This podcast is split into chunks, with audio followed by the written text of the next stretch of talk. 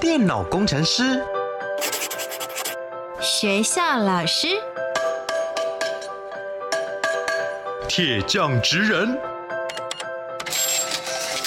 自媒体电商，表演艺术家。你的未来想做什么？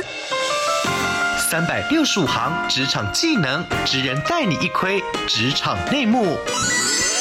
开箱职人吧，Ladies and gentlemen，各位学弟学妹们，欢迎来到开箱职人吧，我是你们的学姐涂洁。今天节目当中呢，要为大家开箱的这一位学姐，她一开始大学念的科系，到他现在正在做的事，我会觉得有一点点的不一样，但他同时当中呢，又融合了里面他学到的那些元素。今天我们就先来认识钟晴学姐的声音。Hello，大家好，各位学弟学妹好，我是钟晴。钟晴学姐在做些什么样子的工作内容呢？按照惯例，学弟妹们，我们透过三个职场关键字，先一起来猜猜看。Master 职人 Key Words。首先，第一个职场关键字是工作时间非常弹性。意思是你不需要上班打卡，对，我是在家上班的哦，所以某种程度来说，你可以自己管理你自己什么时候上班，什么时候下班。嗯，算是。想要额外补充一下，就是这个在家上班的工作，可能你本身心性要特别的宅。OK，所以算是这个工作非常重要的一个特性，要很宅，然后工作时间是弹性的哦。那么第二个职场关键字是什么呢？规划能力很重要，哪方面的规划能力？因为产品设计、商品那一些的企划过程，我觉得都不会有人在旁边盯着你，你就是一个人在工作。嗯、那这个时候你要怎么去规划？从开始制作到上架、贩售到整个行销计划，嗯，这些全部你都需要一个非常好的规划时段。OK，对对对，所以等于是一条龙的状态。嘿，刚刚其实钟情学姐给了大家很多 tips 了。她刚刚有提到商品，所以她是会做出一个实体的物件，同时她从前期的设计一直到发给厂商做出来，甚至是发货、行销等等，都是由她来做的哦。那么最后一个职场关键字呢？工作很常超时，这听起来就不是很好了。明明一开始想说很弹性，还想说太棒了，我想上班就上班，不想上班就不上班。但听起来是偶尔你没有得选择，工作量可能就是会爆炸。对，我其实原本有很梦幻的去规划说，哦，一般上班族他可能一个月可能每天是八小时，然后我就想说，好，那我我一个礼拜我有七天我都在家里的话，那我我平均排。八个小时，那我可能每天还可以少个一两个小时，这样、嗯、听起来就是很很快乐。但我后来发现，就会变成礼拜一到礼拜天，我怎么都做了八到九个小时，甚至到十个小时。嗯，我觉得其实钟晴学姐刚刚讲到一个蛮重要的事情，就一开始想象的时候都会觉得他的这个职业很梦幻，也是很多人心里想说哦，我以后也好想要成为这样子的人，或是这样子的工作者。但事实上真正开始做之后，常往往这些职场环境跟你想象的会有一点点的落差，甚至很大的落差。那我们今天接下来就一起来听听钟晴学姐的故事，请帮我们揭晓你到底做的是什么样子的职业呢？哦，我是 Simple 个人工作室的品牌负责人，然后同时也有自己做额外的接案工作。先跟我们聊一下，你刚刚有提到说 Simple S 的品牌负责人，所以等于是你自己创立了这个品牌。对，没有错。Simple S 在做什么？嗯，我就是一开始是做客制化的手机壳，嗯，然后在 Pinkoi 的电商，嗯，然后后来慢慢慢慢开始做了居家的小物，像是杯子，然后束口袋。然后到后来开始做了一些手账用品，像纸胶带，还有手账本这样。是，所以钟情学姐等于说你是你自己的老板。嗯，对。你也是你自己的员工。嗯，对。自己规划完说好，我们接下来品牌要往这个方向走，大家我们开始动工吧。然后这个大家也是自己。哎，对，就开始进行了。所以我刚刚一开始的时候就有跟学弟妹们说。很多人都梦想想要有一个自己的品牌、自己的公司，做自己喜欢的商品，但实际到底该怎么样子落实？我们就听听过来人，也就是钟情学姐来跟学弟妹们好好的分享。职人百科 menu，想要问一下钟情学姐，当初一开始怎么会有这个想法要成立 Simple S 呢？呃，一开始其实没有真正想要就是创立一个工作室，是主要上了研究所以后，希望有额外的工作收入，所以我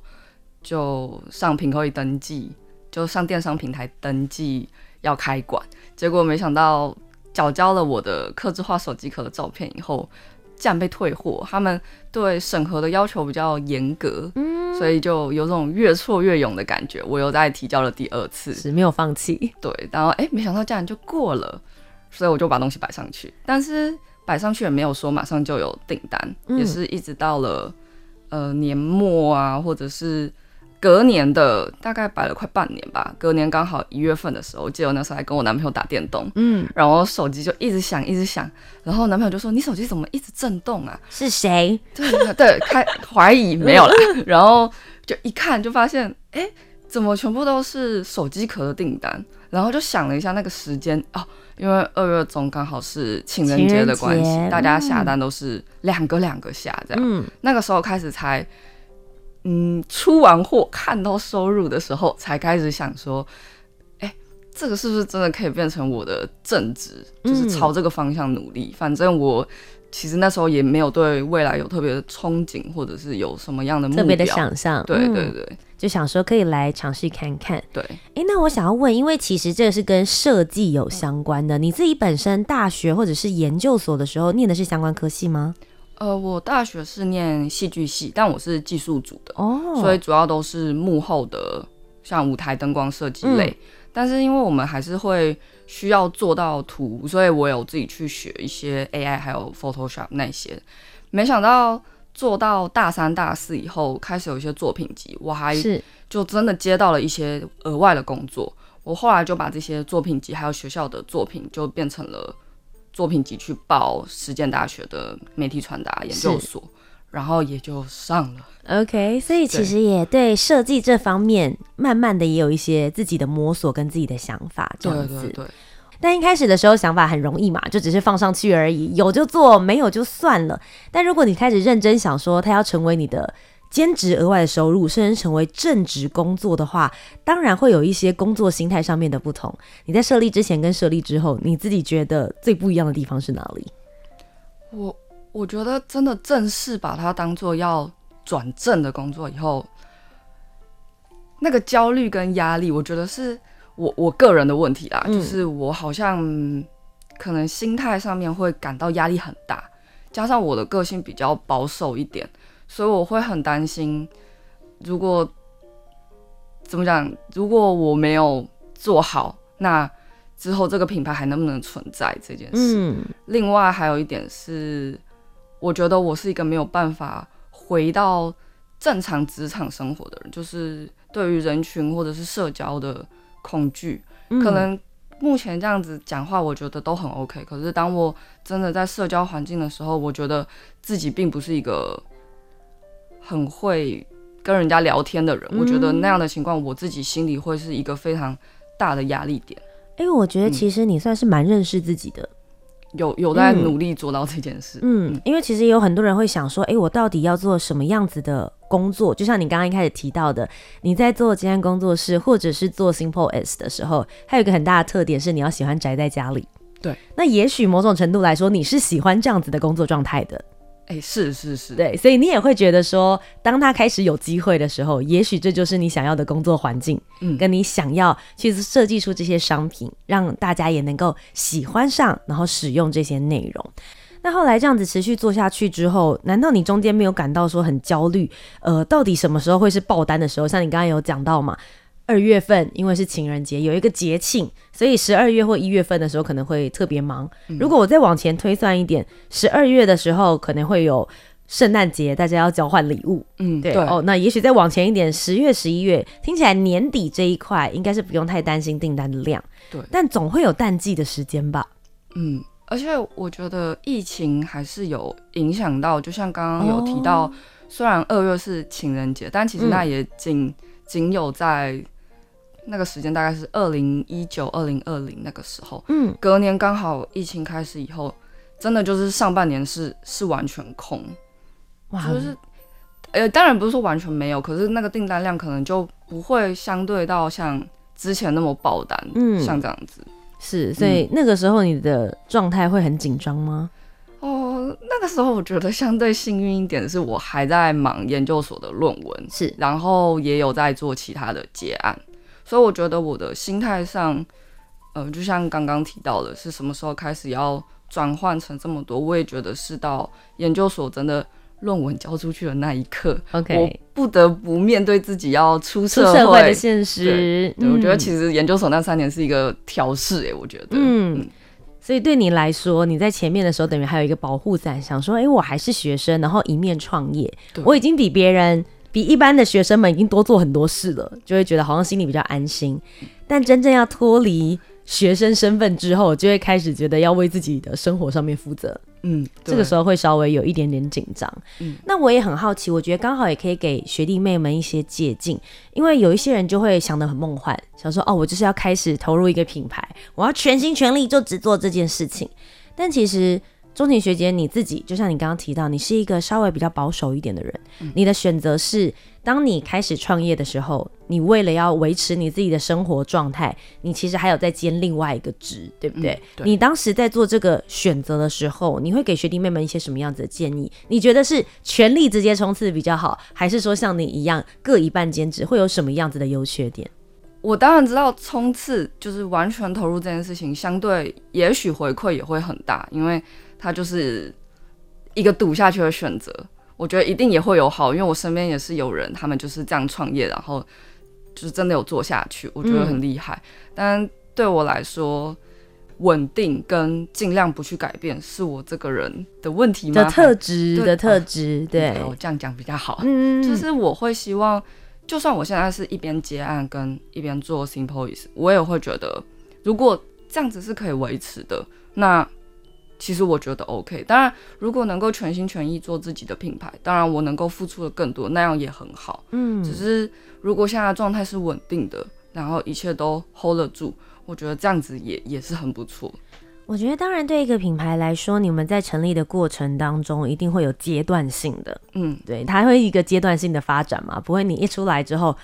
全世界的人就突然都知道这个品牌在做些什么事情，跟节目一样啊。第一年我们刚推出了一个新节目，跟节目持续做了两年、三年、五年、十年，它所留下来的那些品牌价值跟接触到的粉丝群、听众群也会不太一样。所以对你来说，你不会去追求那种三个月、六个月爆红，而是你是持续慢慢的在累积。对对对，我反而对于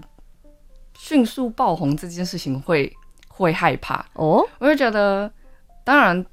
看到收入那又是另一回事啦，那那那另当别论。但是，当你突然爆红这件事情，或者是你突然接到大量的单，我也就只有一个人，我不想要做我能力之外，嗯、或者是我可能会没有办法兼顾品质这件事情。有人给你一些不错的回馈吗？哦，会会会，像我前一阵子开了一个。表单是因为我从二零二二年开始做手账本，嗯，然后二零二三就是今年这是第二本，然后明年二零二四要做第三本了，所以我一直有收到客人的私讯回馈说，哎，纸张的厚度或者是什么什么，他们都。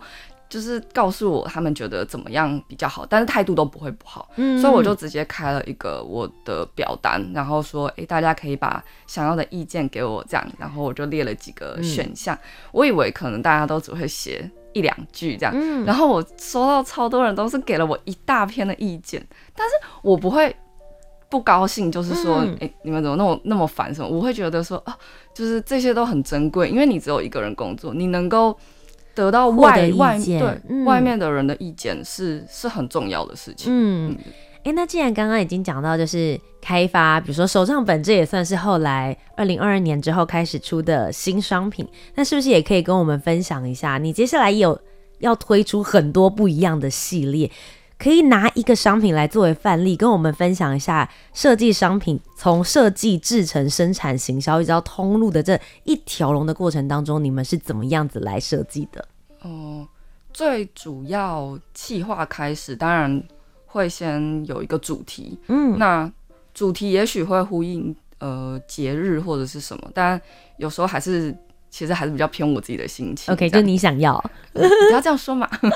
就是对啊，也算是啦。就是我想要告诉大家，可能我想要推荐这个剧本或者是什么，会从剧本去着手，当做企划开头。哎、欸，那我想要问，所以比如说你在决定要开发一个新的品相的时候，第一个当然是你自己喜欢，嗯、第二件事情你会去思考说，哎、欸，现在这个市场上面大家会想要这个东西吗？你会怎么样的去观察？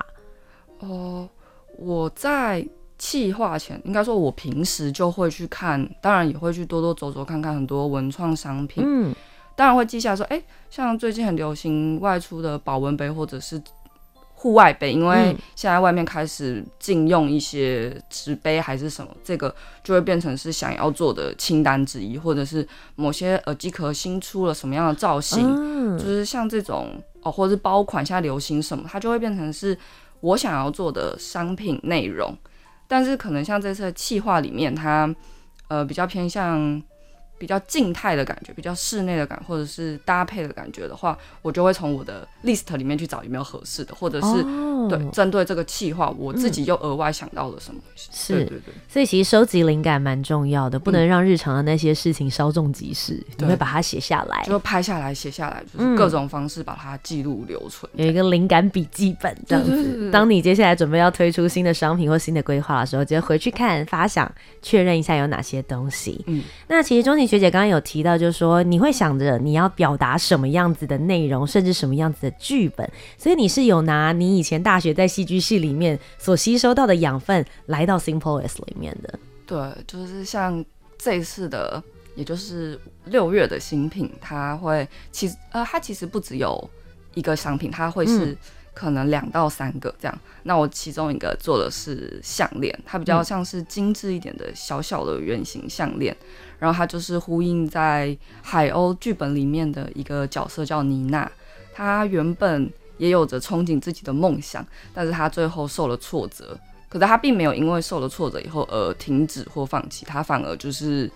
继续朝她的目标努力，即使她知道她可能再次失败。那那个项链的外壳，其实我是用镭镭射的方式去做了一个湖面的样子，因为在故事里面，湖面也象征着有点像是世界的变动，湖面的波浪就像是一种改变，嗯，但是这些改变是外在的世界，那项链的里面就有点像是我们心中内在的世界，那这个里面它就可以是刻制化大家想要的照片这样。所以你等于是你把吸收到的故事，然后角色的那些性格，你把它变成项链这样子的一个品相设计在上面。对，这个是这样。好，所以这个时候是你的设计想法、设计灵感，然后你确实把它落实下来，画成了设计图之后呢，这边是你的工作结束了吗？呃，当然交稿去给工厂以后，你就会遇到非常多的问题，嗯、像是你的稿太小了，没有办法做，或者是时长，它的时，其实这个商品本来。幸运的话，应该五月中，也就是下个礼拜，应该就可以上架。嗯、但是也遇到了一些技术上的问题，它必须得延后。那这些地方可能就是我额外需要去跟厂商沟通，或者是再看怎么调整的地方。是，嗯。但是难道这些问题没有办法在做之前或者设计之前的时候就先跟工厂做确认的吗？如果我是像一般手机壳，它本身就有开模好，这个问题可能小一点。嗯、但是当你是从无到有的时候，这个东西它的可变性就会很大，是，就是可能会有非常多的状况，这些时间你可能都需要算在里面。嗯，嗯，那会不会说，哎、欸，在跟他做确认的过程当中，发现天哪，这个成本跟我原本想象中的不太一样？哦，会会会，之前也有遇到过，必须。放弃某些产品的状况，明明嗯，整个概念构想都已经很不错，但是在报价的时候，嗯，其实报价会在我刚开始还没设计前，我都会先大概评估，去问一些厂商是大概的价格。但是那一次的厂商比较有状况的原因，可能也是我不知道物价上涨还是什么，他一开始跟我报的价跟后来报的价是不一样的，是不一样的，所以后来就跟。我我其实能够讨论的也只有我男朋友啊，嗯、就我们两个就讨论了一下。他基本上有时候我可能真的陷入窘境的时候，他会跟我一起聊一聊这样。嗯、那后来我们就决定说，那与其把成本转嫁到客人身上，那不如就不要做这一个。你真的算是一个蛮有良心的设计师哎，因为我的想象就是它的成本就是这么高，嗯，那我如果要出这个商品，你也喜欢这个商品，说老实的，客人不就应该要一起承担这个过程吗？嗯，还是说你们会觉得，如果照着那样子的定价，在网上加上你们的人力成本之后，其实对于这个产品的价值本身可能会太高？嗯，对，就我会我我会希望自己的品牌它的成本可能也是有一个。range 就是，嗯，这个品牌它所受众的市场一定会有一定的能够支付的金额。那，嗯，如果你都知道他们不可能消费得起这样，你你还逼那些对你有忠诚度的客人这样下单一个他们可能没有办法去消费能力到的那个东西，我觉得好像。你明明知道别人没有办法，你还去出，那你自己可能也卖不掉，别人也买不下手，是对，就最后就放弃了。哎、欸，其实我觉得钟情学姐对于自己的品牌、你们的消费者，你自己本身是有很深入的观察的，而且你有在思考他们的心态跟心情。更直接的来说，我觉得你有在关心他们，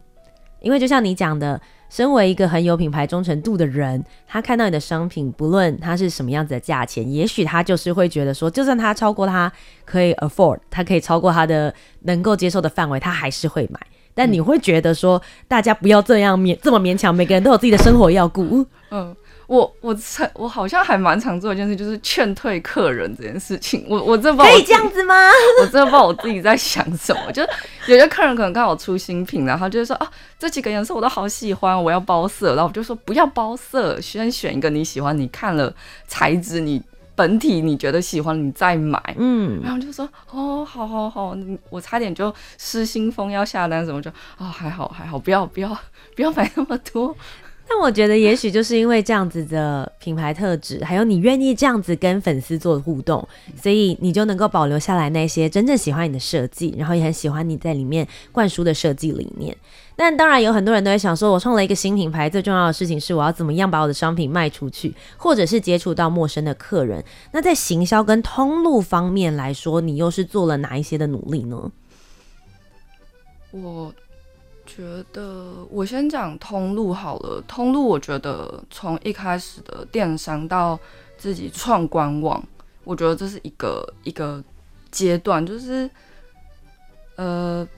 好像创了官网以后，它比较像是一个有很像实体店面的门面的展出，因为它不是跟着电商在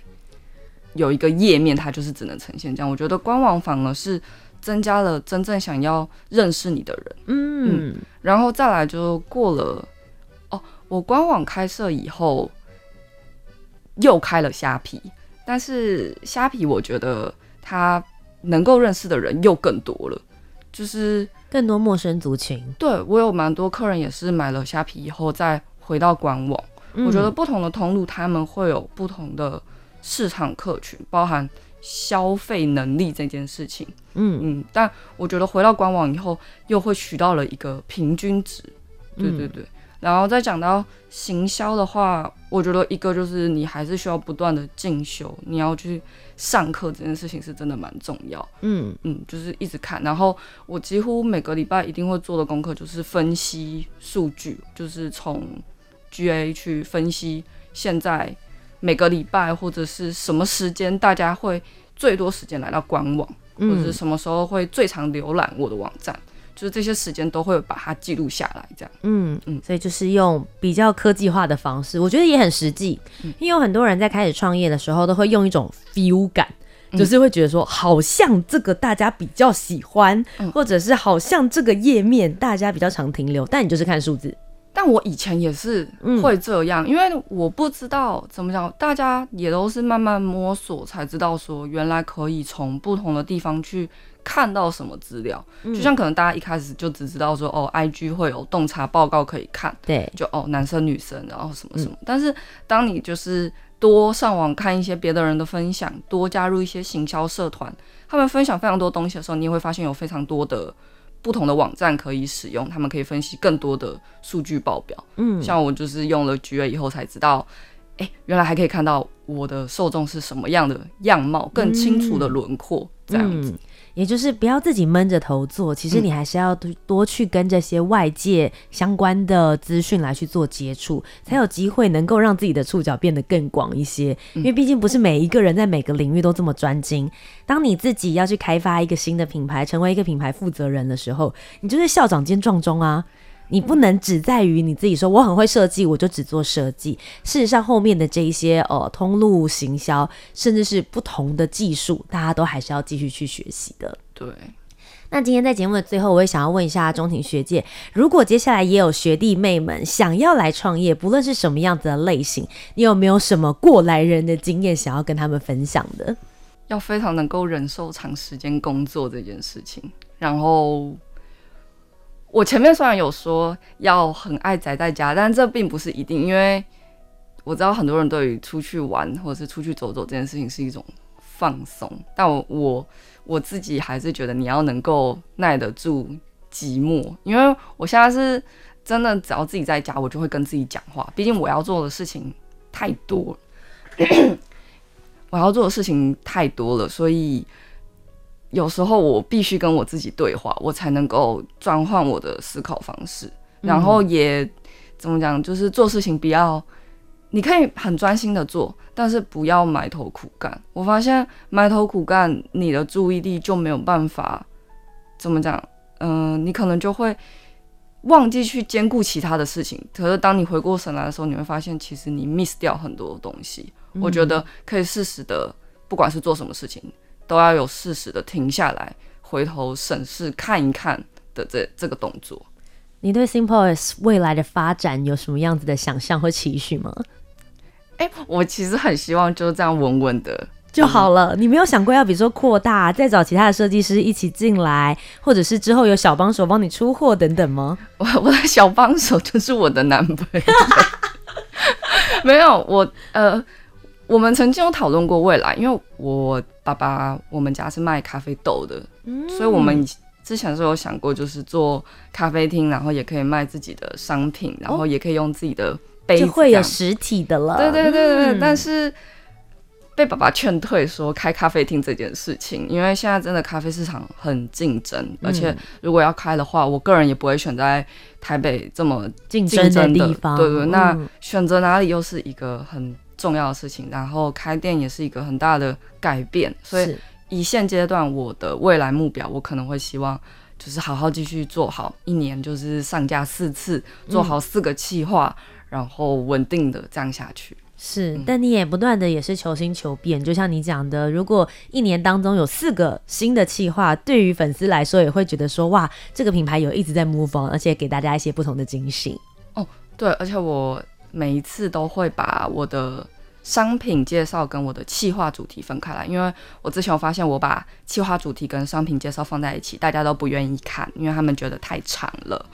所以我就针对了只想买商品的人，那商品介绍就是 for 纯商品这样带到一点理念。那你真的想要了解理念的话，我就会专门写一篇文章，是这一次的。呃，剧本分析或者是放在商品上面的概念，这样、嗯。如果想要更了解的人，大家就可以自己去看那些故事内容。那如果你就是喜欢我的东西，你就只想买而已啦。OK，、嗯、这样子这个页面也许也可以比较符合你的需求。这也是你自己的观察，对不对？对，对这些消费者，你是有很认真，也有很用心的去剖析他们。